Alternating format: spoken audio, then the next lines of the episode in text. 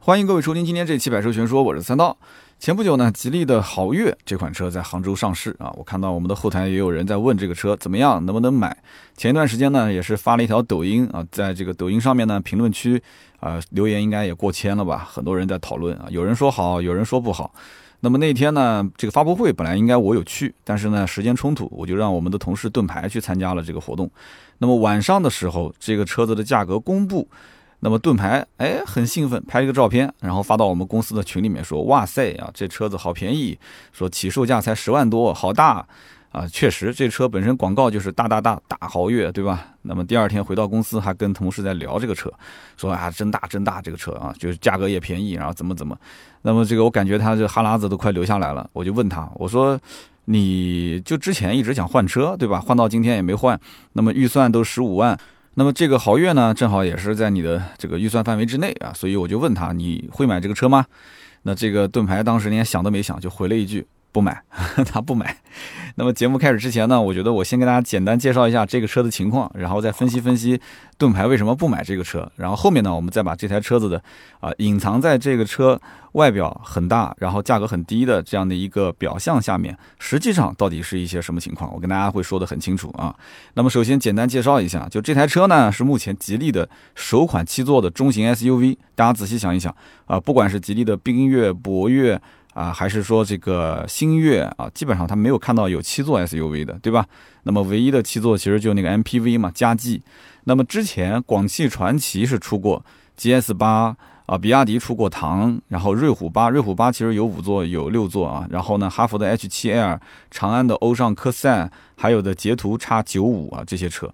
那么前面几款车名气很大，对吧？大家都听过比亚迪唐啊、传祺 GS 八，但是价格也高，对吧？动不动都是十五六万、十六七万往上走。那么后面几款车价格虽然说不高，但是品牌力不行啊。其实瑞虎、哈佛都还可以，哈弗 H7L 的话主打还是五座，它虽然也有七座，价格也不便宜啊，也要十三四、十四五。那么瑞虎八呢，可能价格低一点，但是也是主打五座。那么往后，这个欧尚科赛、捷途 X 九五，捷途之前我也是做过一次直播，很多人也不太了解这个牌子，还要问说这是这是这哪个厂家的？没听说过啊啊！其实大家都很清楚，跟奇瑞也是这个亲兄弟，对吧？但是消费者他对于这个品牌力他不了解，所以他就不一定能接受。那么所以说，吉利这一次上的豪越。它打的是一个很狭小的一个细分市场，它的名气呢是比欧尚啊、捷途啊要大得多，对吧？这个大家都不否认。但是它的定价呢是比 GS 八啊、唐啊要便宜得多。那当然了，像 GS 八和唐都是 2.0T 的，对不对？那么还有一些细节，我们一会儿后面要具体去讲，去比较一下。那么这样的话，今天如果说啊，大家预算在十到十五万这个区间，然后呢，正好也想买车。国产的、合资的也都能考虑，五座的、七座的也都行。哎，那这个节目我觉得对大家应该是有帮助的。那么具体这款车能不能买啊？我先说说自己的观点。那么首先一点呢，很多人是顺理成章的把吉利的缤越、博越、博越现在老款还在卖，对吧？二点零和老的一点八 T，然后新款是叫博越 Pro，其实价格也不便宜啊。那么还有就是豪越，然后星越，它是这样子排的。那缤越、博越、豪越、星越，那按照这个顺序，它是从低到高排成一列，对吧？那么很多人会发现说，哎，这豪越对吧？中型 SUV，七座这么大一个车，那定价怎么比这个五座的紧凑型的博越 Pro 还要低呢？哎，有很多人是不理解的。那实际上这是一个很正常的事情，为什么呢？首先，这个车其实底子它就是一个吉利的佳绩，你仔细去看，不管是它的动力总成也好，还是底盘也好，车身的轴距也好。啊，甚至包括它配的这个轮胎，其实轮毂大小这些跟佳绩上其实几乎都是一样的啊，动力总成、平台什么都是一模一样的。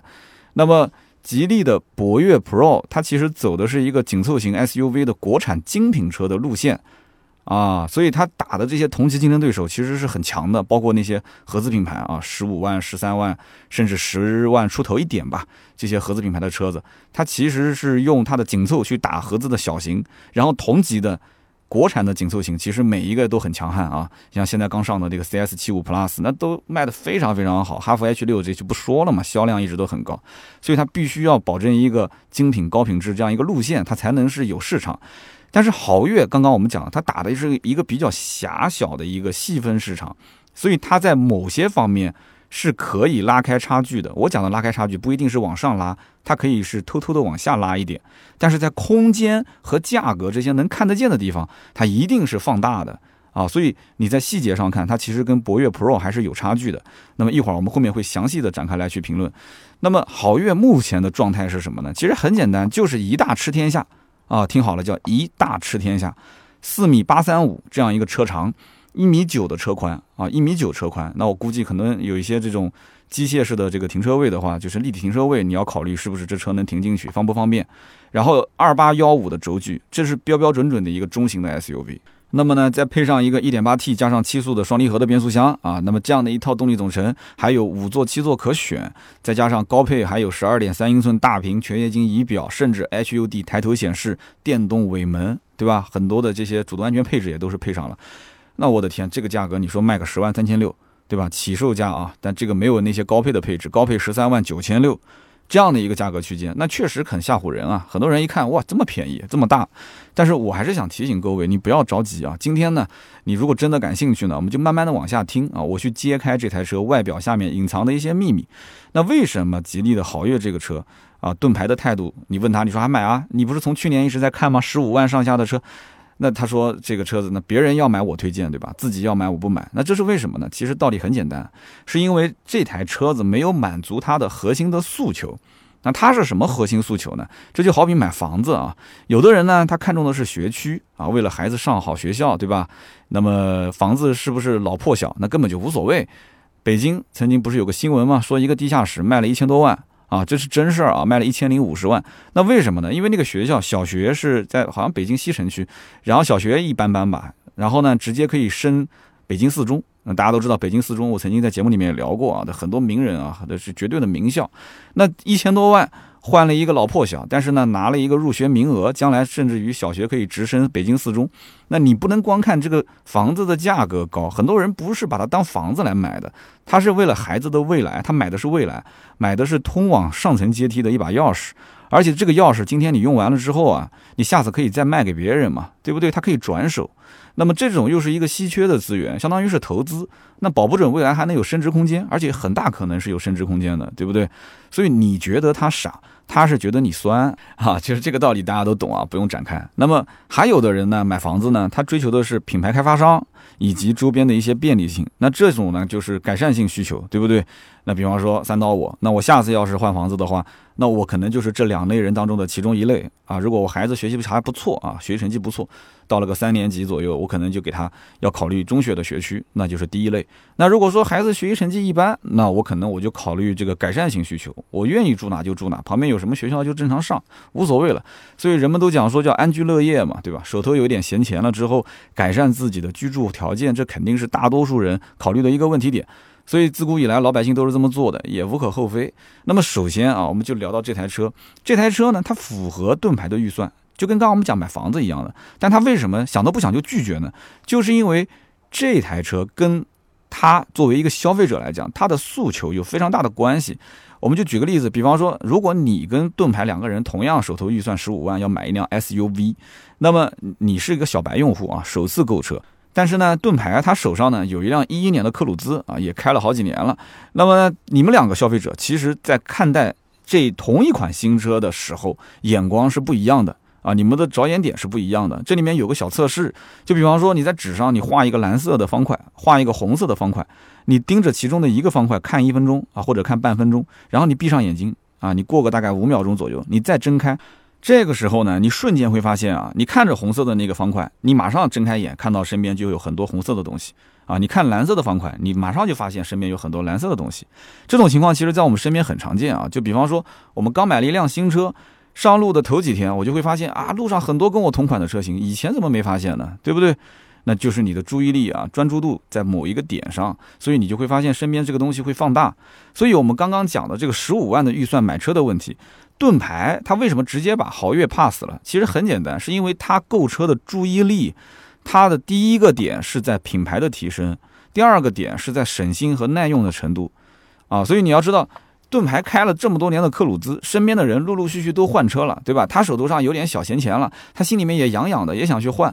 那品牌层次的提升肯定是他放在第一位的。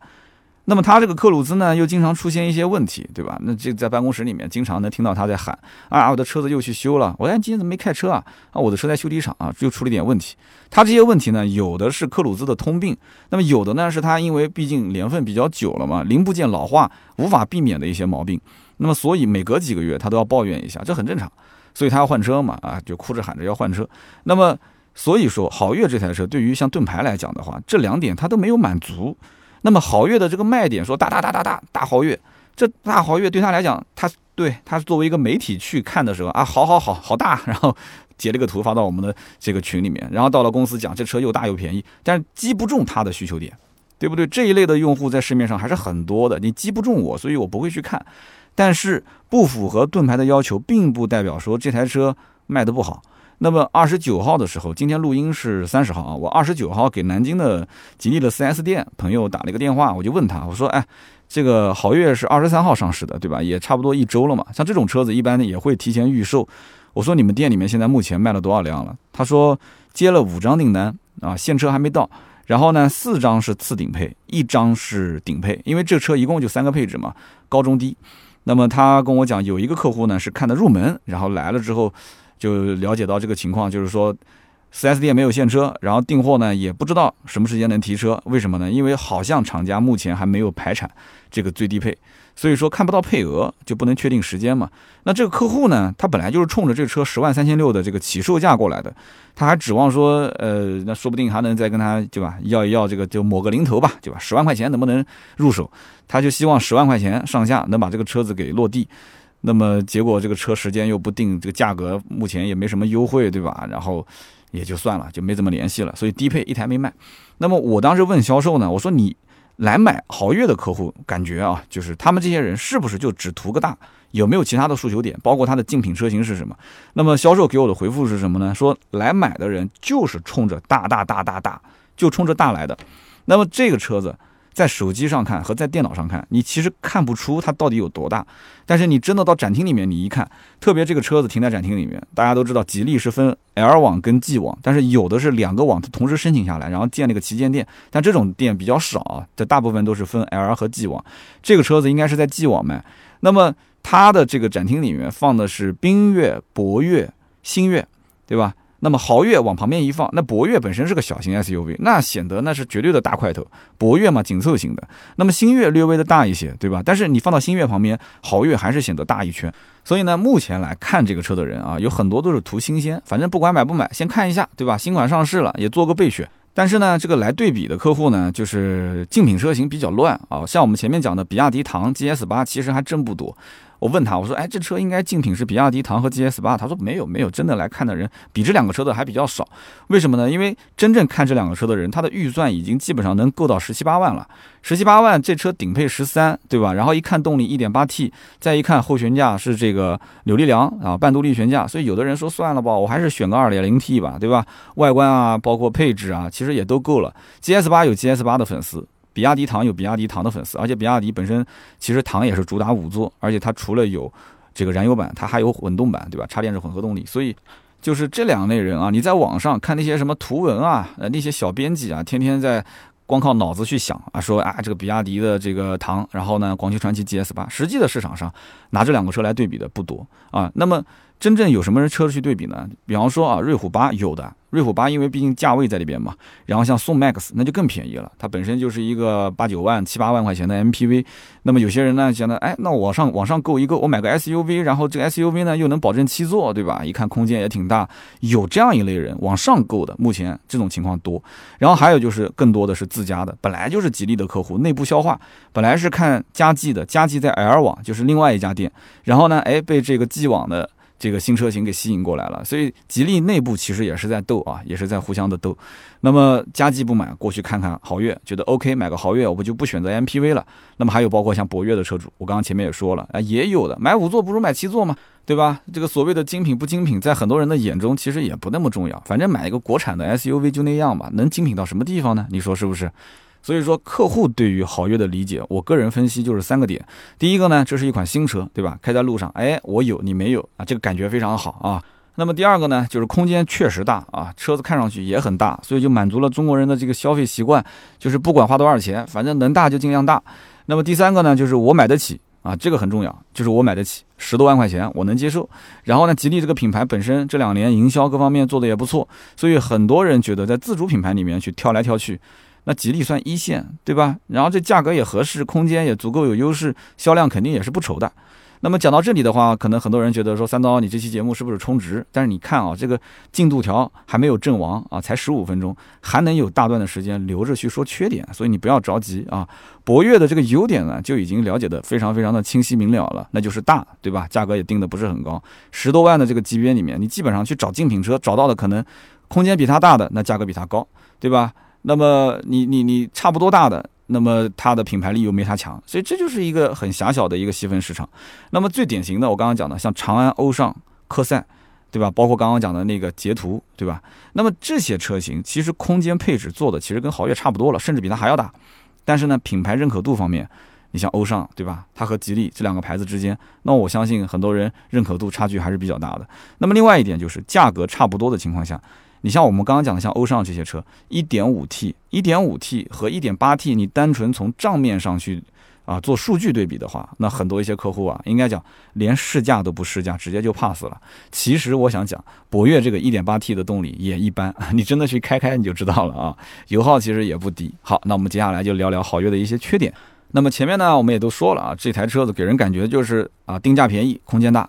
那么感觉性价比很高，但实际上我觉得大家一定要弄清楚几点。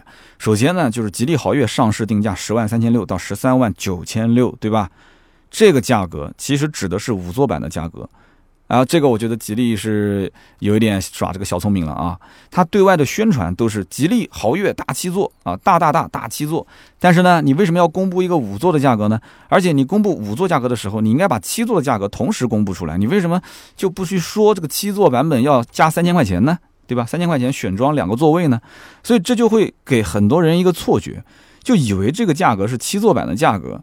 那么甚至啊，有的客户到店里面一看啊，说，哎，这豪越怎么还有五座版？就他会认为说，这豪越就应该是个七座车，他都不知道有五座版的车。然后后来一问价格，哦，它的官方报价是五座的，七座再加三千块钱。那么对于十多万块钱购车的这样一个预算的客户，指导价一下子再飙上去三千块钱，其实感受很不好。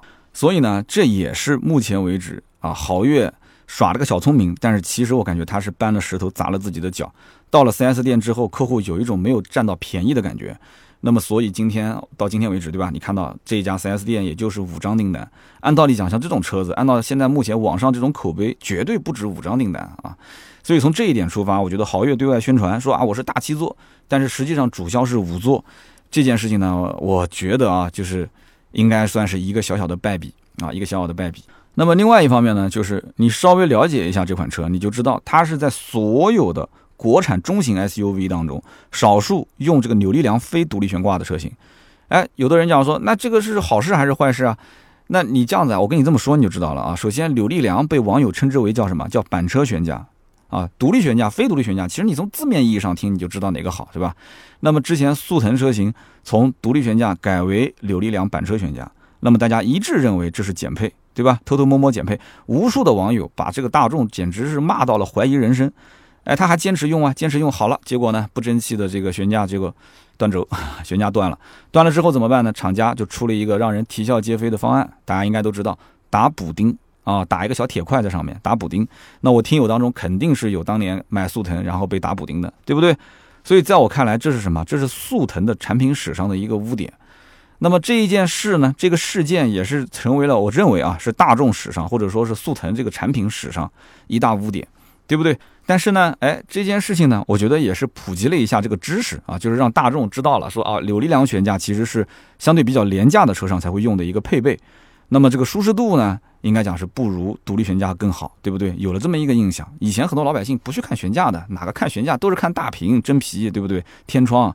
那么我看到有的媒体。现在对于吉利豪越为什么用扭力梁非独立悬架这件事情呢？它是有这样的一个解释，他说是为了进一步的增加车内的空间，因为这个扭力梁的悬架它的占用空间啊比独立悬架要小很多，对吧？那么其实我个人呢对这个看法是不太认同的，为什么呢？对于车内的乘坐的舒适度、空间是一方面，但是另外一方面，你觉得四轮独立悬架难道不能增加车内舒适度吗？所以这个呢，你要仔细推敲啊，它是经不住的。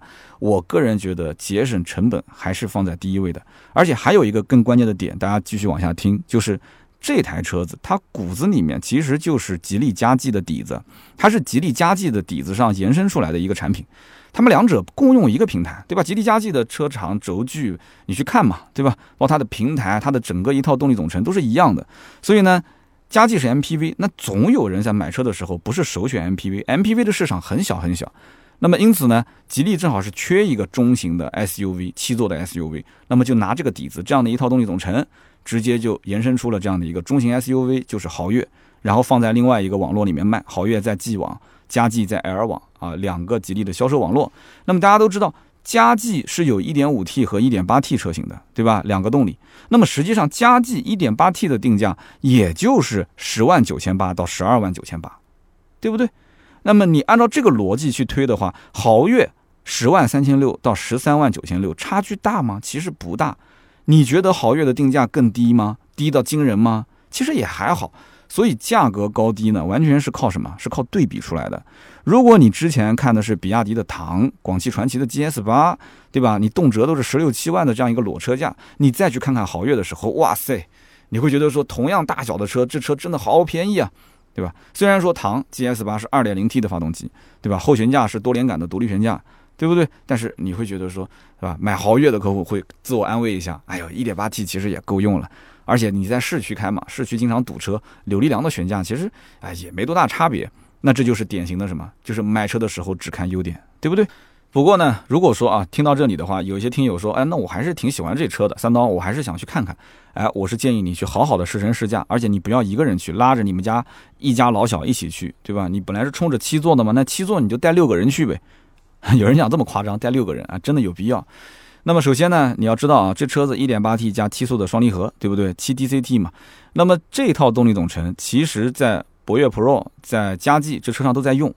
那么这套动力总成一直以来其实表现并不是十分的显眼，184匹马力，300牛米啊，这个理论数据听上去呢勉强还过得去。但是你实际呢满载之后，你再去开，你去看它的驾驶表现，你会发现啊，其实你如果对动力的要求啊还是比较高的。可能就不太让你称心如意了。但是如果你说，哎，只要能开能用，对吧？噪音大一点，转速拉高一点，油耗高一点，我也我也能接受啊。那你要如果抱着这样的一种心态，也也可以，也不是不行。那么，但是你说我就想要那种给油就走，对吧？那么呼之即来的那种感觉啊，畅快淋漓的，那我觉得你就可能得去看 2.0T 了。当然，对不起，你要如果要更大的这个动力的话，你的预算那就得再多加好几万。啊，你多加好几万买其他车型，你是否能妥协？那这就得看自己的实力了，对不对？那么除此之外呢，就是在配置的一些细节方面，我觉得也应该提醒一下。就如果真的有兴趣的话，首先一点就是这款车啊，目前三个配置，对吧？低配、中配、高配，然后有五座、有七座，呃，两个这个这个这个座椅的形式可以选。那这个我觉得首先你要先想好，你要去试一下，你到底要五座还是七座？七座加三千块钱。那么目前五座顶配。基本上是每一家吉利的展厅里面的展车，那么据我了解，七座的这个展车和试驾车可能还要过一段时间啊，大概一两周左右。所以你去之前，你不要冲着七座去，到时候看不到车也试不到车，你浪费时间。一定要去之前打个电话先问一下。那么有了七座可以体验的时候呢，你首先先看一下这种二三二。啊，二加三加二的这种布局的形式，你能不能接受？而且它的第二排座椅还很特别，它不是那种大连排，它是三个独立的座椅。独立座椅呢，可能讲起来就是每个人乘坐的这个包裹性啊，可能会好一些。但是呢，三连排的时候，你会发现，只要中间有一个人是个大胖子，他可能坐的就不是特别的舒服，因为它每一个都是独立座椅啊。那么我讲的独立不是中间分开的，它是连在一起，但是单体式的，你也可以一个一个的放倒，它是这样的一种这个这个独立座椅。所以你应该把它理解成是。二加一一一加二，就是中间那个三应该是个一一一。那么每一个家庭成员的身材是不同的，对吧？那么因此每次出门的时候，那么谁是当司机，谁坐二排，谁坐三排，这个排序规矩啊，一般情况下每个家庭啊，它差不多都是定下来的。比方说二排可能放一个儿童座椅，然后呢妈妈陪着，对不对？然后前面的副驾驶坐的是奶奶，然后爸爸开车，那爷爷坐在第三排，然后有的时候是这样子的。但是呢，这个很多的家庭里面啊，这个老一辈的人不愿意去 4S 店看车，那都是年轻人小两口跑过去看。小两口去看车的时候呢，有的可能还没怀孩子，呃，年轻嘛，所以身材没有走了样，身材又比较的好。男的呢，可能就是腱子肉；女的呢，可能就身材比较娇小。哎，这夫妻两个人体验了一下第三排，都觉得没问题。好，把车买回去，买回去之后就出问题了。为什么呢？因为可能父母或者是女方的，就岳父岳母，对吧？那么这老两口本身腿脚就不利索，他们的身材可能也是走了样了，都五十多岁的人了，六十岁的人了。然后呢，他们身材肥胖，坐在第三排感受跟老公老婆坐在第三排的感受差别特别大。所以很多的岳父岳母啊，爸爸妈妈坐了一次第三排，从此以后就不肯再坐了。对吧？所以这样一来的话，你买了一台七座车，最后呢，第三排座椅长期都是放倒，浪费。你当的是个五座车在开，这种情况见了太多太多了。那你还不如老老实实，你就买个 MPV 呢。你 MPV 就老两口一上来就知道，这车明显就是坐七个人的嘛，大家都清楚。超过五座，你肯定是 MPV 嘛。那么在配置方面，我觉得大家应该也要注意一下啊。这个车呢有三款可选，对吧？那么最低配是十万三千六的这个版本，我是不推荐购买的。为什么不推荐购买？因为全车气囊只有两个，主副驾驶各一个，没了。那么这么大一个车，我们且不谈说这个对主驾驶的保护，光是靠两个气囊够不够？那你二排三排呢？对不对？这些都是家里面至亲的人啊。那么。没有没有气囊，没有气囊的话，那主动安全配置给不给呢？那其实低配也没有主动安全配置，只有顶配才有啊。很多的一些主动刹车啊、车道偏离预警啊，那都是在顶配上。那好，那没有这些，再加上轮胎呢是十七寸的一个小轮毂啊，十七寸，十七寸我们知道，其实吉利的这个缤越那个小型 SUV，它高配配的都是十八的轮毂，但是这个轮毂其实它为什么这么配呢？你看那个加绩。加绩上面就是这样配的啊！如果你要买高配十八轮毂，低配十七轮毂，那么轮胎这个因为是最低配嘛，所以是二幺五六零 R 十七，它还是个窄胎。那么这种窄胎驾驶感受好不好？你自己也可以去试一下。你别到时候买的是个小的这个窄胎，然后呢低配，你结果试的呢是一个高配，两个车感受还是不一样的。所以你要是去买入门版，你最好试一下入门版。然后是织物座椅，没有天窗，手动空调。那么我个人觉得这个配置就不适合去入手了。你如果真的是实在你预算不足，你就是够不到。你本来预算七八万，你觉得十万三千六，稍微你可能结合后期有点优惠的话，我这车估计优惠也不会太大，万把块钱吧，一万块钱上下。那么所以有些人呢，就是觉得说预算十万上下落个地啊，那这个车子你觉得 OK？那刚刚我该说的我也都说了啊，就是这些缺的配置对于你实际驾驶有什么影响？那么比较推荐的就是中配车型，十一万九千六。那么比刚刚讲的入门版多了一万六，但是它多的是什么呢？气囊增加了两个，就是两个前排的侧气囊。如果是侧面碰撞的话，或者是啊斜前方的这种，就经常会遇到这种。你遇到事故，你要打个方向，叭一撞，气囊一弹，侧面气囊你也可以有防护嘛。那么这个是比较安全一点的，最起码对前排有了一个比较全方位的保障。然后呢，轮胎规格也是调整到二二五五五 R 十八十八的轮毂啊，扁平比还算合适。那么定速巡航也有了，全景天窗也有了，无钥匙进入、无钥匙启动都有了。皮质的方向盘、座椅啊，虽然不是真皮，但是至少看上去是个皮，摸上去是个皮，对吧？这些都有了。那么因此呢，其实这个配置就满足了很多人对于说我买一辆家用轿车至少能看得过去是什么的一个标准，那就这个标准。那么再往上呢，就是十三万九千六，哇，这个就是旗舰型了。那很多人本来是冲着十万三千六来的，结果一路看到了十三万九千六，那么整个预算一下多了将近四万块钱，对吧？三万六。那么旗舰型看完之后，我相信很多人就回不去了。为什么呢？那内饰完全不一样，对吧？首先十二点三英寸的全液晶仪表。中控十二点三英寸的大屏，对吧？那些车上都是小屏，甚至都没有全液晶仪表。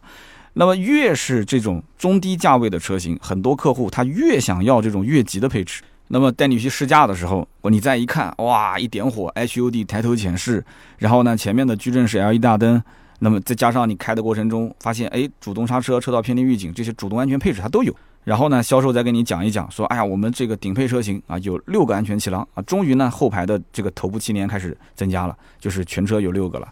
那这些东西你比下来之后，你说香不香？香啊！而且人其实都是有点好胜心的。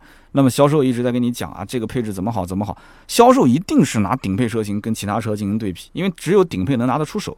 那么这个时候呢，有些客户啊，他其实也会有一些自尊心啊。来的时候本来是想看个低配的，但是呢，这销售一直说啊，高配、顶配怎么香怎么香。到最后，如果自己要是想说，哎，那我就想买低配，那不就是表示我没钱吗？这个社会对吧？大家也没什么信仰，那那唯一的信仰是什么呢？就是想活得体面一点，对吧？那有些人就硬着头皮说，那你这个顶配落地多少钱呢？这个顶配啊，其实真的不便宜啊，顶配十三万九千六，再加上。选装三千块钱变成七座，那么裸车价十四万两千六，那么再加上购置税啊、保险啊这些，你落地的价格应该差不多要到十六万。但是呢，我之前跟这个吉利的销售聊了一下，他们说这个车子呢有个一年半啊，就是贷款六万六，两年贷款五万四，厂家会给一个免息。那么就是说这个免息你不用白不用嘛，免息相当于是厂家补钱，那你可以在全款基础上减掉六万六啊，或者是五万四，你看你贷多久嘛。那么减掉这个钱之后，4S 店应该会再收一个手续费。这种免息贷款我基本上是没有见过不收手续费的 啊，所以说你可以算一笔账。啊，十六万落地的车子，你要拿它个六万六或者是五万四的这个贷款额度的话，你手上准备的钱是多少？大概也就是在十到十一万，就是买一个顶配，你应该准备这么多钱。那么这个贷款的额度，我觉得也很有意思啊。它为什么是六万六和五万四呢？我在想，可能这个吉利啊也算了一笔账，就是来看这个车的人呢，手头预算应该就是十万，他应该就差那么个五六万块钱，因为其实他想让你买顶配，但是顶配你最后算下来落到十六万了，那很多客户掉脸就走了。然后吉利把你拉着，告诉你说你不要走啊，我这里呢一年半免息六万六，这个钱是免费给你用的，你不要交利息。两年的利息呢也是没有的，然后是五万四，就额度稍微低一点，所以就把这些想走的客户又拉回来了。反正 它是个免息。那么这个车子呢，怎么讲呢？就看起来可能有人觉得说挺香的，主要是价格十万多起售，但是呢最后呢算来算去，对吧？落到了一个十五六万的价格。那么有没有这些人说我不贷款，但是呢，我从十万的预算或者十二万的预算，我直接可以奔到十六万呢？我在身边，我卖车这么多年，其实很少很少。这两类的客户应该讲是越了一个级了。所以在看好月之前，预算还是得要去啊放宽一些。那么这个车子没有想象中定价那么低，所以说你要知道，你这车真的要去买，你上这个顶配的话，你肯定十六，而且你不上顶配的话呢，你会发现这个配置各方面有所缺失，你心里面多少是有点遗憾啊。你真的是图一个说，哎呦，我买一个这个面包车，我还不如买个这个豪越呢。那我就想问了，这面包车才几个钱呢？我看网上天天都在讲说这是豪华面包车，对吧？有人开玩笑，这豪华面包车，面包车多少钱？对不对？你看看五菱，看看宝骏，对吧一个零头就够了。那么在之前的上市发布会的时候，厂家是拿什么呢？是拿汉兰达在 PPT 里面去做对比。那么这个呢，我觉得大家看一看，笑一笑也就过去了。就类似这样的事情，对比的太多太多，这是一种营销手法啊。我其实不排斥你拿它做营销就没有问题。那么这里面主要是传播两个点啊，哪两个点呢？第一个呢，就是告诉大家这是一台七座的中型 SUV，对吧？汉兰达就不就是七座 SUV 最典型的代表嘛？它呢又不比汉兰达小，所以拿出数据啊各方面去做对比。这是个营销手段，对吧？所以我就讲笑一笑嘛，知道了啊，我知道了，知道了就行了。那么第二个呢，是用价格去做对比，那么就想告诉什么呢？传达的意思就是这台车子只有汉兰达不到一半的价格，对吧？那你也就笑一笑啊，知道了，知道了，对吧？然后他会告诉你，那这个配置可能比汉兰达某些方面还丰富一些啊，知道了，知道了。实际上买汉兰达的人怎么可能会去买豪越呢？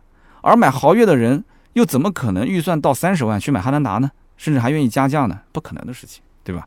所以说这个呢，只是个营销，大家知道了，心里啊乐一乐就 OK 了。那不过总体来讲的话，十万到十五万这个区间，你说多一个大七座的 SUV 可以让客户选择，我觉得这也是个好事。但是呢，目前还有一个这个谜题没有解开啊，什么谜题呢？就是这个车子今后啊，不可能只有一点八 T 这一个动力总成。那么它将来到底是要增加一点五 T 三缸的这个版本去拉低售价，还是会推出二点零 T 的高功率的版本？啊，正面去刚那些 2.0T 的竞争对手呢？那么关于这一点呢，我个人的推测啊，啊，我更觉得它应该将来是出 1.5T 三缸的版本去拉低售价，这个可能性更大一些。为什么呢？因为这台车子跑量才是王道，它一定要跟加绩一起啊，把这个量给跑起来。跑完之后呢，整个市场上它其实对于今后普及。再豪华一点的，或者说是定位再高一点的这种中大型 SUV，会有一个非常好的开端啊，会开一个非常好的头。如果这个车子一直顶着 1.8T 来卖啊，或者后面再上个 2.0T 的话，那基本上不仅仅是这个车子可能会凉了，对于后面的中大型的更豪华的 SUV 的话，像像像长安的 CS95 这一个类别的，那对于它吉利想去承载这种车型的销量就非常难，所以它一定要跑量。那么马上还有一个新车，不是吉利啊，是宝骏的。这个新宝骏 RS 七要上市，很多人应该也看过这个车。我看后台有人留言问，这车子呢来势也很猛啊，四米九三的一个车长，很夸张，接近五米了。这多大这个车？你想想看，两米九的轴距，六座七座可选。那么发动机目前公开的是一个 1.5T 高功率177匹的，因为这个车子呢还有一个低功率版本，我相信一定会有，因为之前的 RS 五就他的小老弟嘛，这是 RS 七嘛，RS 五的新宝骏，那么同样也是有这样两套动力总成。那么按照这样推测的话，这个宝骏的 RS 七如果先行上的是高功率版，它的定价应该不会低于十三万啊，十三万到十五万。那么等到后期上 1.5T 低功率，这台这么大的车，四米九三的车，轴距两米九，我估计价格能打到十一万多啊，十一万多入门。所以你想想看，吉利豪越的定价十万多到十三万多这样一个定价，马上宝骏来一个对手，比你还要大，还要生猛，对不对？它马上后面要是出个低功率一点五 T，它甚至再出个手动挡，那价格一下干到个十一万左右，我的天哪，连自己家的 RS 五都被干死了。所以这就是宝骏其实真的是狠起来连自己人都打的这样的一种玩法。我相信 RS 七啊，它看到了豪越上市。他一定心里面会有所触动的，他可能领导已经现在在办公室里面在调价格了，因为他还没上呢。然后在那边本来说啊，我们先上高功率，一点五 T 低功率不急。一看，我的天，豪越这么玩啊！来来来，赶紧赶紧赶紧提前审批，把这个一点五 T 低功率也给他上了，对吧？再给他加个手动，价格拉低到十多万。所以本以为啊，十多万块钱。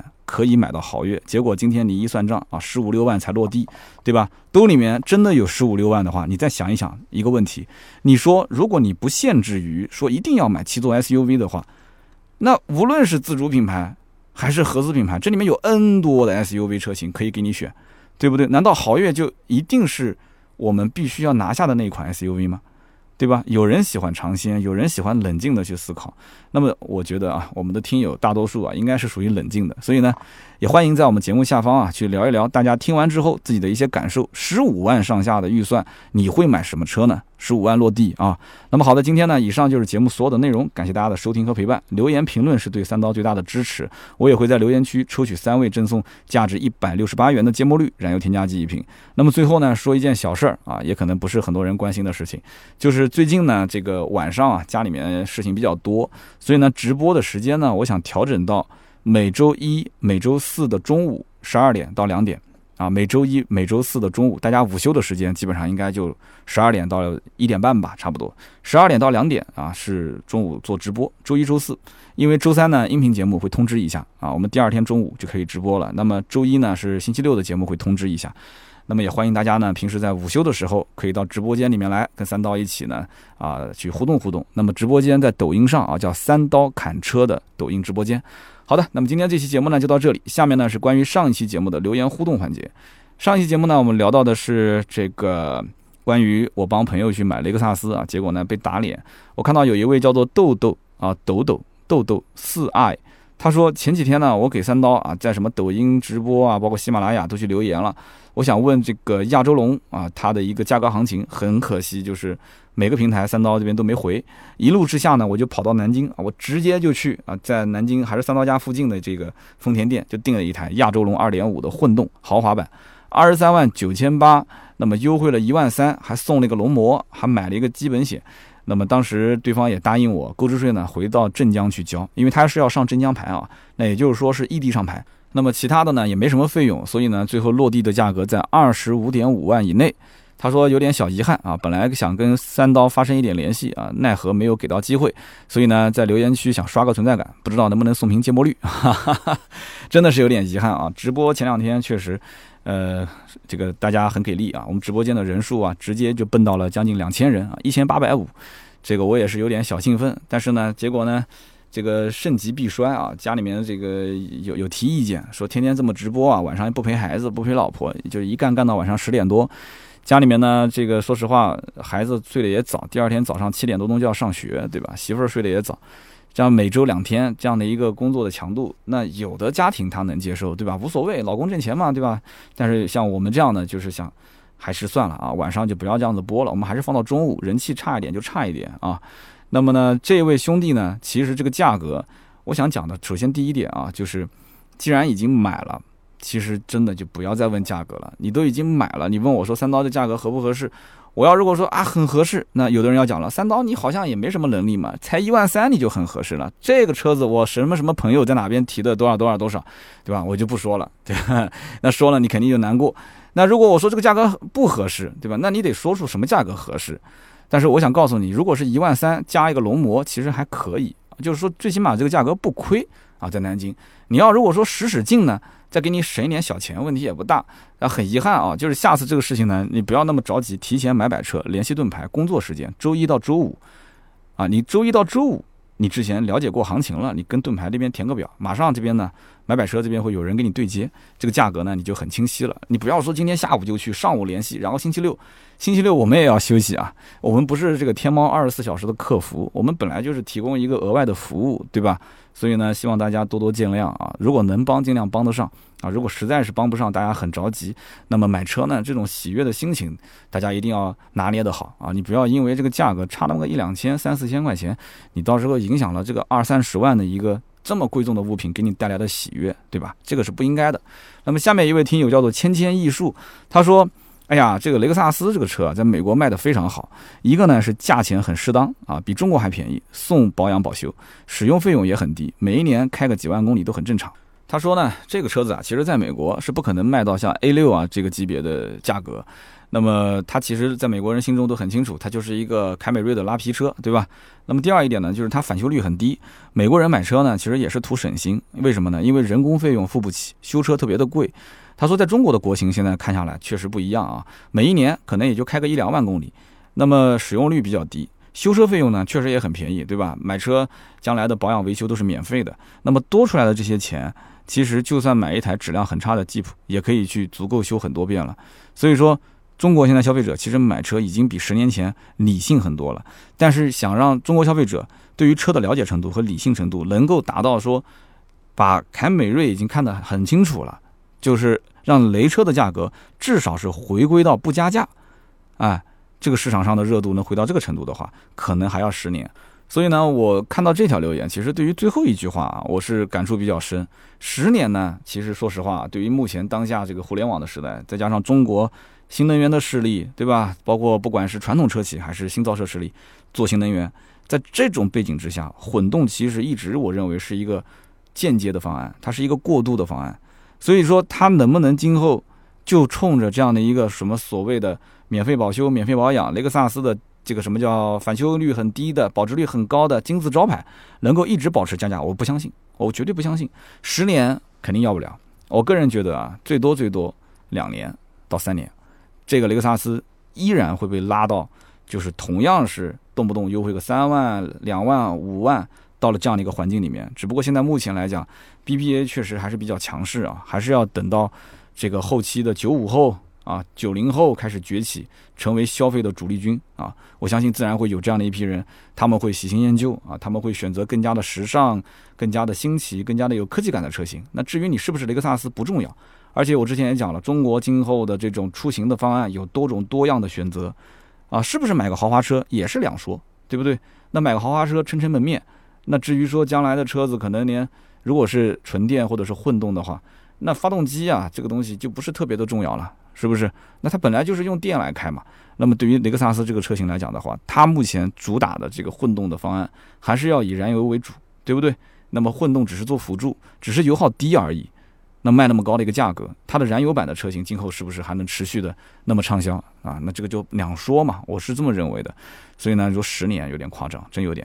那么下面一位听友叫做星星阁九幽，他说我不知道是不是江苏这里都比较喜欢找关系啊。他说我是在南方的一个城市，我从小就认识一些什么所谓的二代三代，他们从小家教就是不想让孩子在外面乱用关系，不要乱报家门。甚至呢，有的更低调啊，孩子都不跟父亲姓，就是为了隐藏身份啊。那么有一些朋友，我认识了很多年，我都不知道他们家的关系网到底有多深。那么我是因为和他们是发小，所以我才多少知道一点。那外人根本不清楚嘛。那么我呢，今年也四十岁了，我真没有用过他们所谓的这些关系。那么他们也跟我说的很透啊，他们也不能随便让家里面人去出面，除非是真的遇到大事儿了，对吧？他说我唯一的一次觉得说我遇到一个天大的麻烦，想让他。啊，去帮个忙，结果呢，我这个发小，他家里面的人就给司机打了个电话，然后呢，司机呢就把这个事情给摆平了，就在别人的眼里，这根本就不是个什么事儿，而且最重要的是，这个司机还是他们家已经退休的司机。那么这条留言的下面呢，我看到也有好几条留言跟着啊，他们说，这个我呢也四十多岁了啊，这个我们这种人呢也都是人生过半了，很多事情看得也很清了，对吧？非常清楚了。这个四十不惑嘛，所以在这个社会上呢，其实讲究的就是人际关系。但是呢，其实并不是说江苏人喜欢用人际关系，而是很多一些时候啊，他这些关系呢，用的价值不大，或者说是用的意义不大，人情早晚是要还的，但是钱是可以再挣嘛，对不对？所以呢，能花钱摆平的，有的时候呢就不太想用关系。我其实上期节目聊的那一件事情呢，我想表达的是，这个社会上很多人情关系啊，你处理的好了可以加分，但是你处理的不好了，反而呢可能会给自己减分，甚至说有些关系啊，你长期不用啊，它也就淡了。那我在很多身边人的眼中呢，其实就是个卖车的，就是其他的事别人也不会找我，对吧？那么买车这件事情，他找我帮忙，他可能会觉得说，他不一定是在用你的关系，他可能他也知道你在给 4S 店介绍客户的过程中，或者说是你在帮他砍价的过程中，你可能也是在收益的。当然了，这个表面上的文章说，哎呀，三刀，我欠你个人情，我请你吃个饭，这些话还是要说的。但是呢，这个情况跟星星闯九州这个大哥讲的还是有一定的差别啊？为什么呢？像这种摊上事儿了，然后你动用他的之前的这种权力关系来给你摆平，他其实是今后就没什么事要求到你的。他有事情要求你吗？没什么事要求你。但是你是在用他的这层关系，你们俩上下是不对等的。这种动用人际关系的方式方法，其实对于我们来讲，我也不常用。我身边也有，但除非也是遇到大事了，我可能才会想着去。跟他打通电话，然后问一问，也不希望说让他为难，可能就需要让他帮我指点一下，就这件事情，找到哪个人、哪个部门的谁谁谁能够解决，他只要能有这么一句话就可以了，而不是说真的要动用他说啊一个电话，然后他帮我去出个面，然后那这个你们俩关系得铁到什么程度啊，对不对？就社会上往往有一些关系，就是别人给你点拨一下，一句话他没什么损失。然后呢，他但是能够跟你连得上线，也愿意给你点拨，这个我觉得已经非常非常够意思了。啊，所以以后关于这些什么社会上人际关系，大家多多交流，我觉得也挺好的。毕竟都是社会人，对吧？都是要去交际。好的，那么其实我们聊车嘛，也不仅仅是聊车啊，也是我看到上期节目很多留言说三刀也是一个烟火气特别浓的一个节目啊。那烟火气浓就好啊，就希望能多多接地气一些。那么今天这期节目呢，我们就聊那么多啊。那么以上这三位呢，是我们的获奖的听友，感谢大家的留言和支持。那么每一位都可以获得价值一百六十八元的芥末绿燃油添加剂一瓶，请跟我们的盾牌联系，盾牌的微。信号四六四幺五二五四加他，那么买买车咨询车价也是跟他联系啊，四六四幺五二五四也可以加入到我们的社群。好的，那么今天这期节目呢就到这里，我们下期接着聊，拜拜。